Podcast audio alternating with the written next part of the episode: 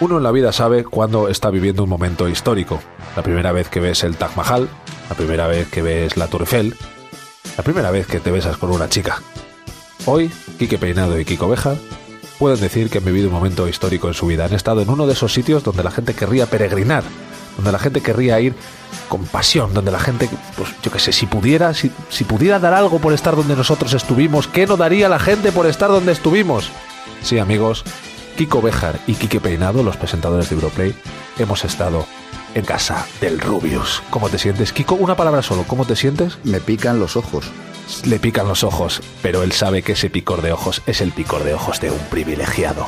Arranca el programa número 10 de Europlay. ¿Inesperado que hayamos hecho 10? Sí, yo también lo creo. Un programa en el que estuvimos en casa del Rubius con el campeón del mundo de MotoGP. La mayor comunidad de players de la radio. Europlay. Europlay. Con Quique Peinado y Kiko Bejar.